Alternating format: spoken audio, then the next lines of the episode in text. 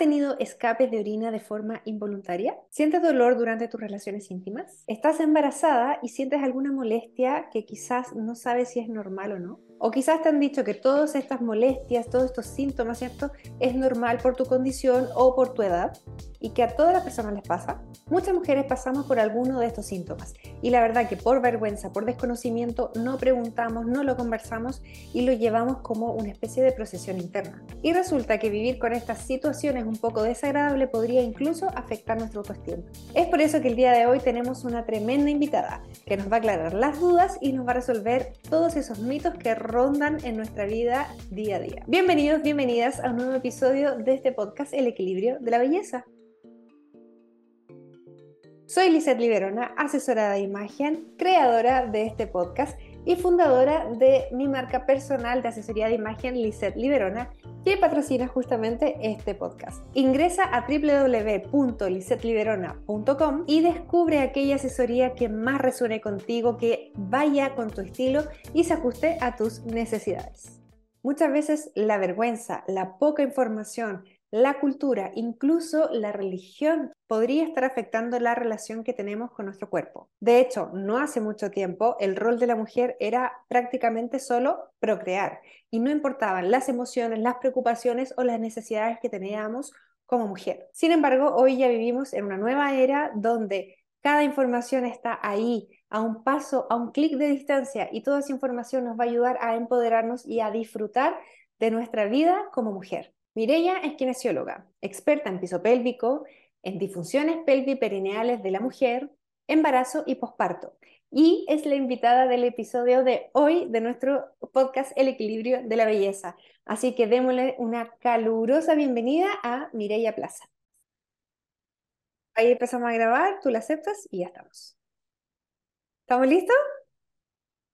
Perfecto, bienvenida entonces Mireya Plaza, kinesióloga, experta en todo lo que vamos, en todos los temas que vamos a tratar hoy día. Así que, mire, de verdad, muchas, muchas gracias por haber aceptado esta invitación y por querer compartir todos tus conocimientos aquí con todas las personas que nos escuchan en el podcast El Equilibrio de la Belleza. Gracias a ti por la invitación. Para mí es un honor estar en tu podcast. Yo feliz de la vida. Y bueno, aprovechar acá esta instancia para hablar todos los temas y aclarar todas las dudas que a veces son cositas como muy tabú o muy ocultas. La idea es tratarlas con la mayor naturalidad posible y entender que hay ciertas cosas que son normales y hay cosas que no son normales. Es cierto, hay cosas que no son normales, por eso es que este episodio se llama Esto no es normal. Hay tantas cosas que pasan y que estamos acostumbradas a haberlas escuchado por ahí, por acá, pero como tú dices, son medios tabú, entonces al final uno se lo calla y lo lleva por dentro porque mm, parece que es normal. Pero no, esto no es normal. Esa frase me, me, hizo tanto ruido cuando estaba escuchando uno de tus lives y eh, esto no es normal. Yo dije, sí se tiene que llamar el episodio. Así que, vale, empecemos entonces. Mire, cuéntanos, mira, primero que todo, bueno, yo comentaba, ¿cierto? Que tú eres experta en piso pélvico, en disfunciones pelviperineales, ¿cierto? De la mujer. Pero pasa que eh, muchas personas quizás no conocemos qué es piso pélvico, jamás lo hemos escuchado, a lo mejor sí, ¿cierto? Un término un poco científico.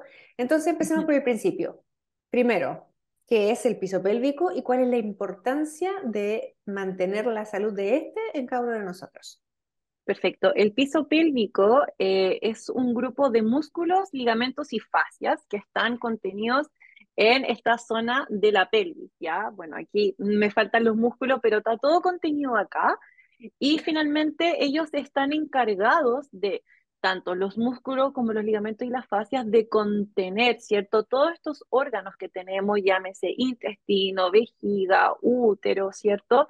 De contenerlos, pero también tienen una función relacionada con la parte sexual, ¿ya? Entonces, es muy importante que nosotros podamos realizar una evaluación porque hay ciertas patologías que se pueden dar por una disfunción de estos músculos en particular. Por lo tanto, la importancia es vital prevenir y chequearse es fundamental. Pero como tú bien decías, hay personas que no lo conocen porque son cosas que em, ha costado mucho introducirlas en la sociedad, en la mentalidad de las personas. Mm. Y eh, nosotras como quienes de piso pélvico de a poquito hemos ido como en, en auge, em, porque eh, antes no se atendían con nosotras y hoy en día hemos logrado por medio de las redes sociales visualizar qué es el piso pélvico y la importancia de evaluarse, no solamente por, por un escape de orina, ponte tú, sino para las relaciones sexuales, es de real importancia eh, la revisión de estas estructuras. Mira, qué importante. Entonces, así como para mm. simplificar, ¿cierto? Porque claro, somos científicas y la verdad es que a uno se le olvida y empieza a hablar siempre como con palabras súper técnicas. Entonces, para, a modo de resumen o, palabras súper sencillas, es esta base, ¿cierto? En, eh, en, la pelvis que nos cubre por abajo, ¿cierto? Y que sostiene todos los intestinos, todos los órganos que tenemos ahí. Así es que, perfecto. Mire, Justo lo mencionaste, y yo también en la introducción, ¿cierto? Que son estos escapes de orinas, por ejemplo, que, que uno lo dice, es un recuerdo, claro, un poco tragicómico, es como, uy, se me escapó un poquito, ¿cierto? Y uno lo, atribuye, y yo creo que a todas nos ha pasado alguna vez en la vida, o sea, y si no, mm, qué bien, a mí sí me ha pasado, yo no lo voy a negar. Entonces, ¿a qué, lo, a qué tentemos atribuirlo? O que nos reímos muy fuerte, ¿cierto? O quizás si no te ha pasado a ti o a mí, es haber escuchado a tu mamá, a tu tía, a tu abuela quizás. Entonces, de esa forma también lo asociamos de repente a la edad, ¿cierto? Y lo tendríamos a, asociar que era normal de la edad. Entonces, ¿qué pasa? ¿Es realmente normal? ¿Es, es porque hay una condición? Porque claro, también se habla, por ejemplo, de las embarazadas que eh, tienden a tener escapedrina. Entonces, ¿Es normal que tengamos escapes de orina accidentales por risa, por edad, por embarazo? Exacto. Bueno, la respuesta es no, no es normal. No es normal. No es normal. Eso hay que dejarlo sumamente claro porque se ha normalizado esto de que por lo que dices tú, por la edad me tengo que hacer pipí, estoy embarazada, me puedo hacer pipí. No, no es normal. Y lo explico.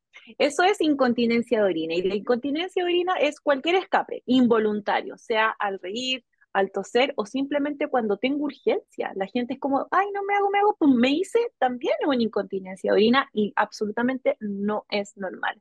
Entonces tenemos diferentes tipos de incontinencia de orina que el, al toser, al reír, se llama incontinencia de orina de esfuerzo, que hago cualquier presión en la guatita, ¡pum!, se me escapa.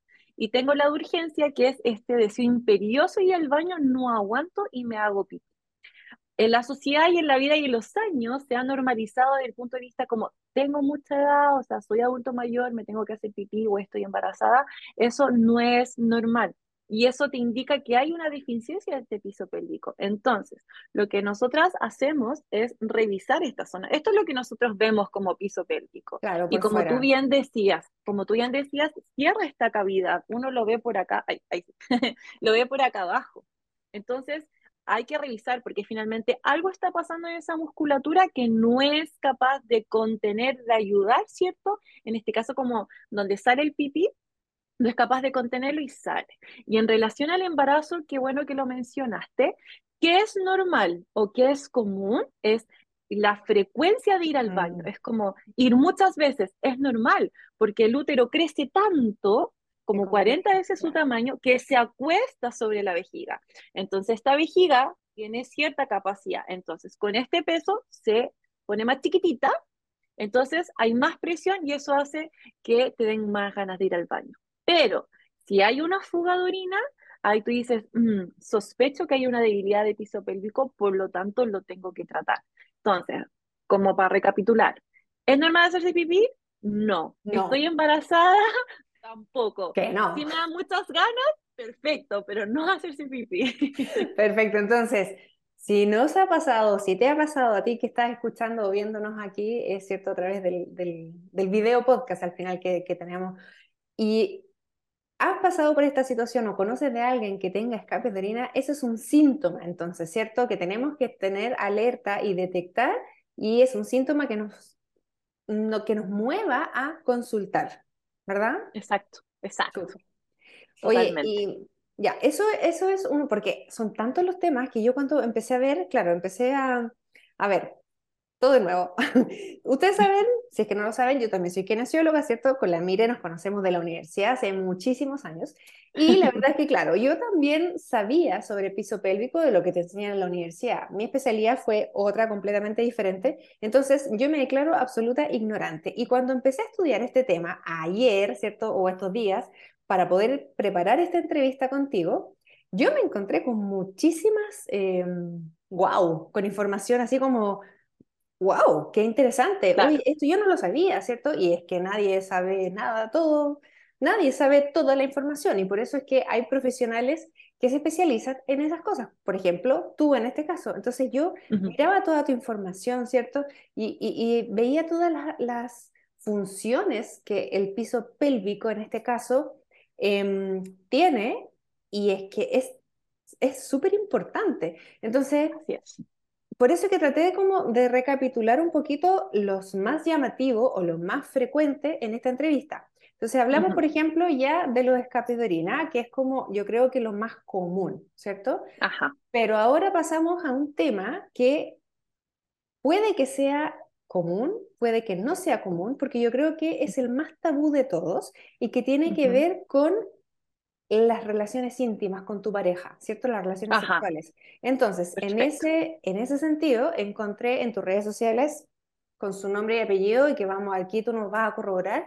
la palabra vaginismo, ¿cierto? exacto. Entonces, exacto. muchas personas, muchas mujeres podemos estar pasando o viviendo esto, pero como es un tema, ¿cierto? Que tiene relación con las parejas, etcétera, nos cuesta muchas veces a las personas, ya sea hombre o mujer, hablar de dificultades que podamos tener en nuestras relaciones de pareja, ¿verdad? En cuanto a la sexualidad. Entonces, cuéntanos tú misma, para no alargarme más, qué es el vaginismo, ¿cierto? Si es normal o no, de nuevo, y si tiene solución. Por supuesto. Vamos, claro. te escuchamos. Mira, el vaginismo es un aumento de tensión de la musculatura del. Entonces, si nosotros lo llevamos a esta vulva y yo toco o introduzco mi dedo, algunas veces no se puede. Entonces, tengo un aumento de tensión, por lo tanto, me duele, lo siento tenso y cuando quiero tener relaciones sexuales no puedo, porque no puedo introducir, por ejemplo, un, em, eh, un hisopo, para ejemplo, para el PAP, o cualquier elemento que quisiera yo penetrar a nivel vulvar. No puedo, me duele, hay una rigidez completa. Por lo tanto, eh, ¿qué pasa? Eh, no puedo tener relaciones sexuales y ahí, claro, por eso. Por dolor, en por dolor. Son relaciones porque no puedo. con dolor y porque no puedo. Dolorosa. Mm. Exacto. Entonces, por eso llegan a consulta. Por lo tanto, ya estamos diciendo, esto no es normal. ¿Tiene solución? Por supuesto que sí. Esto del vaginismo tiene, eh, es multifactorial, tiene muchos orígenes mm. y uno de ellos es un tema psicológico y probablemente antecedentes de abuso.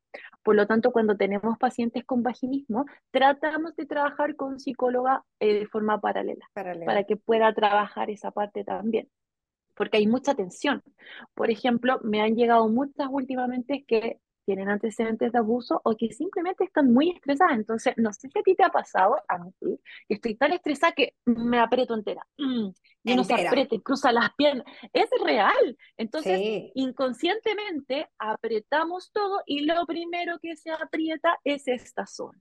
Entonces, ¿qué me encuentro yo cuando me llegan a consulta? Que yo no puedo entrar intravaginalmente, intracavitario, porque me cuesta.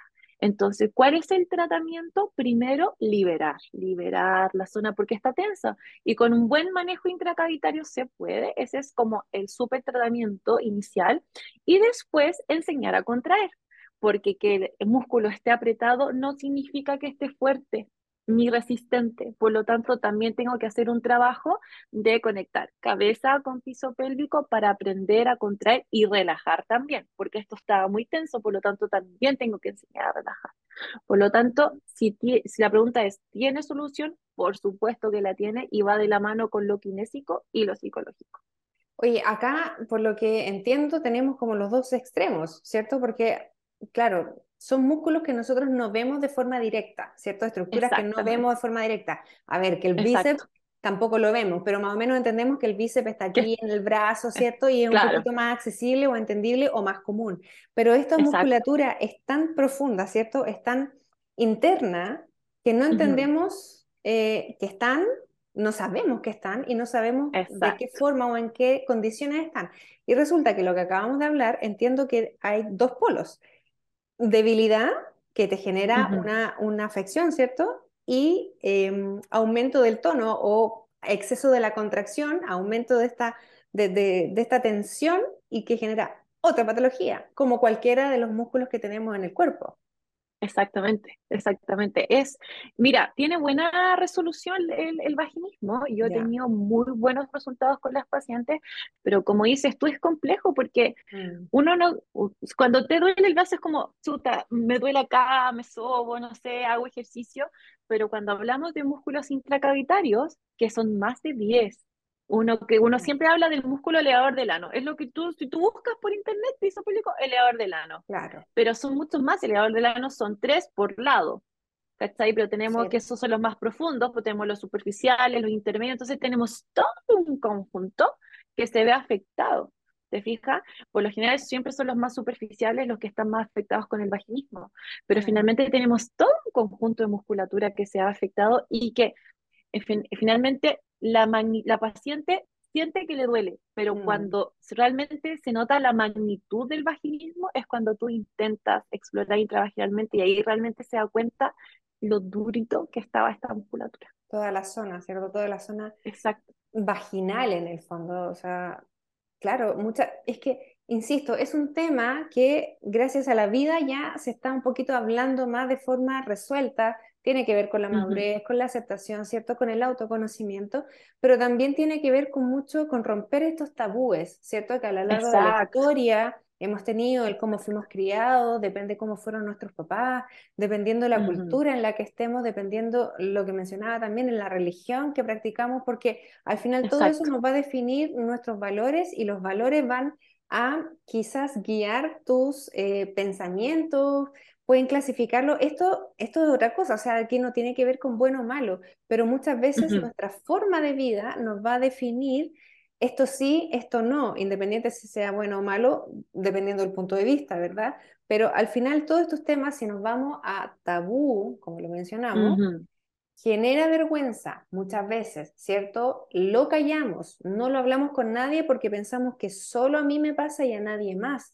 Entonces al final todas estas cosas se van yendo hacia adentro, hacia adentro y uno se quema la, la cabeza pensando y dice, pucha, esto en verdad es culpa mía, esto soy yo, esto es, me lo tengo que aguantar, ¿cierto? Eh, si estoy con mi pareja, pucha, en realidad no tengo nada que hacer porque si no, esto no va a funcionar, ¿cierto? Entonces mejor me callo. Mm. Entonces, claramente va a afectar nuestra autoestima. Exacto. Y mira, tocaste un, punto muy, muy importante, eh, como para agregar, que también el, vaginismo y, gran parte de las disfunciones sexuales tiene que ver un poco con la cultura con lo que hemos criado. Por ejemplo, pasa mucho que eh, cuando nosotros éramos chicas, ponte tú al colegio y llevábamos las faldas súper largas, ¿te acordáis? De la falda William Era para que no se nos... y era largo, yo me acuerdo que yo le llevaba pasado la rodilla porque no se te podía ver nada, o una de repente iba con calzas abajo porque nos faltaba el compañerito que te miraba abajo de la escalera, o de repente la misma religión que cruza las piernas que no se te veía nada, ¿cachai? O eh, Em, temas como familiares también. Mm. Y una cosa que yo también he detectado, que también va por, por sentir vergüenza, que, que, también es algo que estamos trabajando hoy en día con todas las pacientes, es no tener vergüenza porque no se conoce la zona, ¿te fijas? Entonces, si yo no me conozco, o sea, si yo soy capaz de identificar mi brazo sin miedo, yo no tendría por qué tener miedo de identificar esta zona que todas tenemos. O sea, nosotras tenemos vulva, los hombres también tienen esto con, con su pene respectivo, te fijas, no tienen nada de malo, pero nos han dicho nosotras que es malo, por lo tanto me cierro, me oculto, cierro las piernas, y ahí vienen todas estas patologías y todos estos complejos. Como tú decías, es mi culpa, lo asumo, no lo digo y me encierro y me encierro y ahí es donde se generan todos los problemas. Claro, y a ver, y dirán, no sé, o sea, ¿qué tiene que ver con, con, con casi que con la asesoría de imagen, ¿cierto? Que es lo que yo promuevo hoy, hoy en mi marca. Pero resulta que Eh, bueno, primero que todo, siempre estoy tratando de dar un poco, un toque o un enfoque un poco más eh, femenino, de autoconocimiento en todas las áreas, ¿cierto? De empoderamiento de, de, cada uno de nosotros. Entonces, ¿qué pasa? Que cuando yo trabajo, por ejemplo, con una clienta en imagen, eh, muchas veces el autoestima está, está afectado. Y a veces no entendemos de dónde viene esta, esta alteración o, o problema de autoestima, ¿cierto? Y que no lo vamos a resolver con la ropa. No, eso, yo siempre he dicho, es una herramienta que te puede ayudar. En el capítulo pasado, en el episodio pasado, yo hablaba con una psicóloga experta en autoestima y conversábamos eso, que puede ser una herramienta eh, mutua, ¿cierto? Que la imagen en cuanto a la autoestima, en cuanto a que a ti te guste, cómo te ves y toda la cosa, efectivamente te va a ayudar a em, mejorar tu autoestima, pero de la mano de un psicólogo puede ser, si es que es necesario, ¿cierto? Y así eh, poder crecer como persona y mejorar estos temas. Pero resulta que a veces estos temas son tan, tan, tan importantes y tan íntimos como este que estamos tratando hoy. Entonces, imagínate que alguien tenga problemas de autoestima porque precisamente no se siente contento con cómo es o qué siente o qué no siente y que resulta que no se lo comenta a nadie porque le da vergüenza, entonces al final cómo salimos de este círculo de, autoestima afectada, ¿cierto? Y entonces por eso para mí fue mm. un tema tan importante y quise conversarlo y que de verdad, mm. mire, yo te agradezco muchísimo que estés aquí conversando todo esto porque, a ver, es lo que tú dices, es tan natural, es parte de nosotros, somos un cuerpo y somos un todo, por dentro y por fuera. Exactamente, es muy importante lo que tú dices y finalmente eh, todo esto parte del amor propio. Esto es amor propio, el yo aceptarme, el entender quién soy, lo que tengo. Y amor propio también significa autocuidado. Y si yo estoy con dolor por X cosas que todavía yo no sé, tengo que buscar la solución. Mm. Y esto es una solución. Ir donde una piso pélvico, donde si estás con incontinencia de orina se soluciona. Porque todo esto también afecta a la vida social, sexual, etcétera. Si estoy con dolor, voy donde una piso pélvico. ¿Te fijas o no? Entonces, todo esto es parte del amor propio, parte de una autoestima. ¿Te fijas? ¿Tú has tenido esa experiencia con tus clientes? O sea, ellas te han referido quizá el cuánto les afecta su autoestima ¿Y, qué les pasa cuando tú le dices, oye, esto sí tiene solución? O sea, no tienes para qué aguantarte.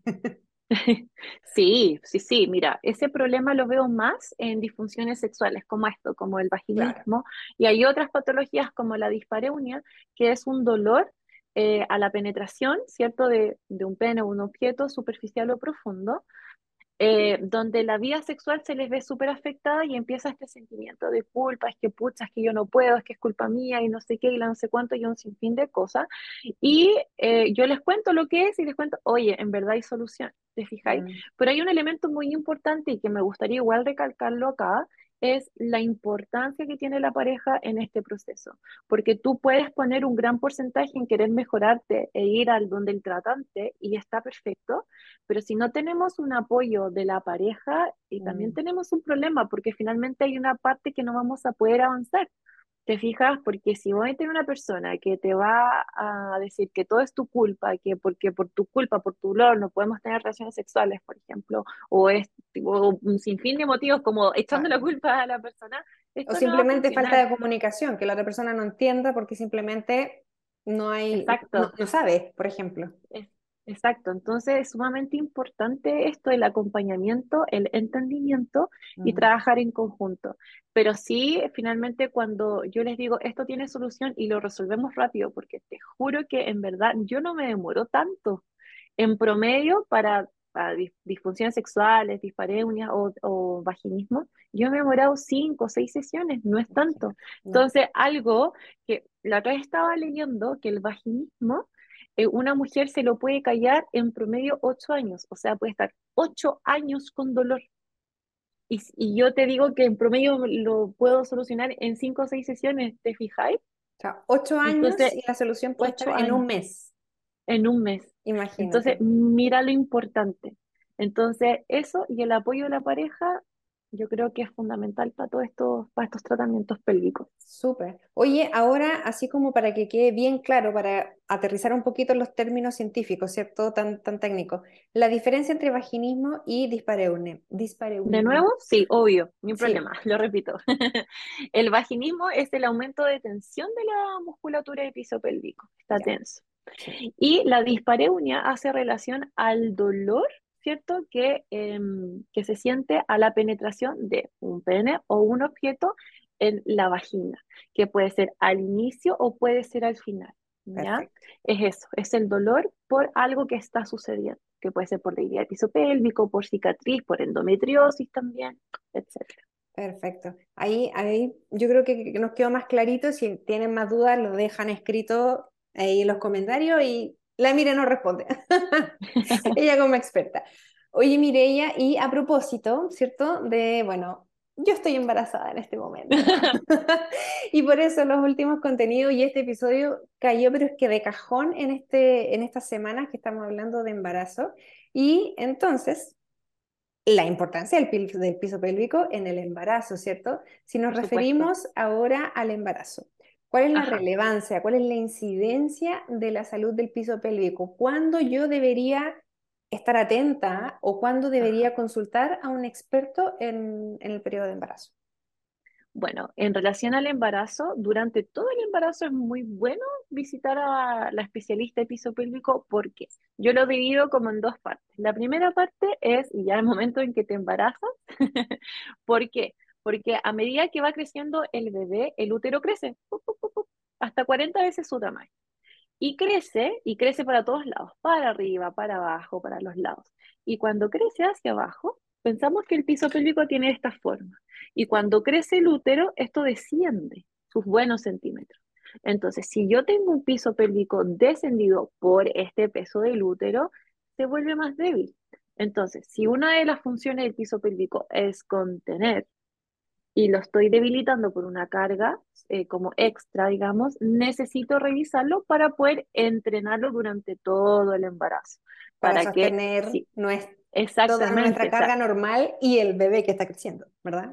Por supuesto, porque probablemente pase que tú no sepas cómo contraer tu piso pélvico, entonces aprendemos a contraerlo y también a mantenerlo perfecto, ¿cierto? Para que sea capaz de mantener este peso. Y la segunda parte es fundamental para el parto como tal. Por lo tanto, siempre se recomienda que a partir de la semana 34 en adelante vayan al piso pélvico, uno, para enseñarles el masaje perineal, que son los masajes que se hacen a nivel, digamos, como eh, vulvares tanto externos y ya adentro de la vagina como más internos para trabajar, ¿cierto?, las tensiones y preparar este sector para evitar desgarros, ¿cierto?, que son las roturas de fibra, o las episiotomías, que son los cortes que se pueden producir en el mismo parto para abrir este canal, digamos, para que salga la guaguita. Claro para enseñar el pujo, para que este piso pélvico no sufra el momento del pujar. Y también hay un momento que se hace en pareja con los talleres de preparación al parto, ¿cierto? Que se les enseña mutuamente a uno cómo se trabaja el piso pélvico, cómo trabajo el momento de que ya viene el nacimiento y cómo el, la pareja puede ayudar, ¿cierto?, a la mamita embarazada a controlar el dolor en esos momentos. Perfecto. O sea, es ahí la importancia. Mira, es súper importante. Yo la verdad es que desconocimiento absoluto. Imagínate, primer embarazo, con mis años ya encima, con todos los conocimientos y desconocimientos, al final yo creo que todos estamos con una especie de que todo fluya, que todo salga bien, pero a la vez con un pánico de que todo salga bien. Así que súper importante, qué bueno. A ver, a ver, a ver si, si te voy a visitar pero feliz de la vida. Feliz de la vida te recibo. Cierto, sí, ah, por ahora estoy en una especie de stand-by por indicación médica, pero ya, ya va, ya va. Oye, mire, se nos acaba el tiempo, pero no antes, ¿cierto? De que cuéntanos, por favor, porque esta conversación, podríamos, te das cuenta que es tan importante, pero podríamos hablar todo el día y aún así no nos va a alcanzar el tiempo. Así que cuéntanos, un especialista como tú, ¿cuándo ¿Y dónde te podemos encontrar? ¿Cuándo consultar? Bueno, ya lo vimos, ¿cierto? Con, con, estos síntomas que ya conversamos, es una alerta de, oye, necesito un especialista. Entonces, ¿Dónde te encontramos? ¿De qué se tratan tus servicios? ¿Dónde? Redes sociales, ya, cuéntanos todo, todo, por favor, encontrarte. Obvio, obvio, obvio. Bueno, me pueden encontrar en Instagram, en Instagram. kine.mireplaza, ahí me encuentran. También me encuentran en TikTok como kine.pisopélvico, me pueden encontrar en estas dos plataformas. Y si quieren atención presencial, trabajo en dos lados, uno en Sequim y otro en Kiro Home. O si no, puede ir a las casas. ah, atención particular domiciliaria, mira qué maravilloso. No particular. Vamos a dejar todo esa... Vamos a dejar todos los datos, ahí el Instagram, ¿cierto? Todo lo, aquí abajo en las reseñas para que puedas encontrar a Mireia si es que te hizo sentido, te hizo ruido algo de lo que conversamos aquí, ¿cierto? Y que es tan importante mm, de, de conocernos, de empoderarnos, de querernos, de aceptarnos, ¿cierto? Algo tan sencillo que suena, pero que mm, no sé si no es fácil, pero es un camino. Es un camino que toma su tiempo, que, que, requiere su espacio y cada uno tiene sus propios tiempos, como lo acabo de decir. Así es que invitadísimos todos a, a, conocernos en todos los sentidos, ¿cierto? Que esa, esa es la gracia, de, por eso me gusta este, este podcast y, y, mis invitados, en el fondo, que nos conocemos en todos los sentidos, emocionales, físicos, cómo nos afecta la sociedad, cómo nos afecta nuestro propio cuerpo. Imagínate que esto es parte de nuestra intimidad, ¿cómo no nos va a mm. afectar, cierto? Sí, no, de todas maneras yo creo que es sumamente importante que ante cualquier duda consultar. Eso es lo esencial, ese es el mensaje. Duda, si algo de lo que hablamos le hace sentido, por favor consultar, porque todo esto ayuda, insisto, para el amor propio. Mm. Esto es parte del autocuidado, así que están cordialmente invitadas a preguntar lo que ustedes crean. Yo respondo a todo. Maravilloso, sí. Chao los miedos, chao las vergüenzas. Aquí somos todos iguales, así que vamos para adelante juntas, que es lo, mejor. Oye, mire, de verdad, muchas, muchas gracias por, por tu visita a este podcast. Gracias por la información valiosísima que ahora nos acabas de regalar. Y, nada, de verdad, te agradezco. Ya, imagínate, estuviste todo el día trabajando y te diste los minutos para estar aquí, así que, de verdad, muchísimas gracias. No, muchas gracias a ti por la invitación y cuando quieras, completamente disponible para hablar de todos los temas que tú quieras. Qué rico.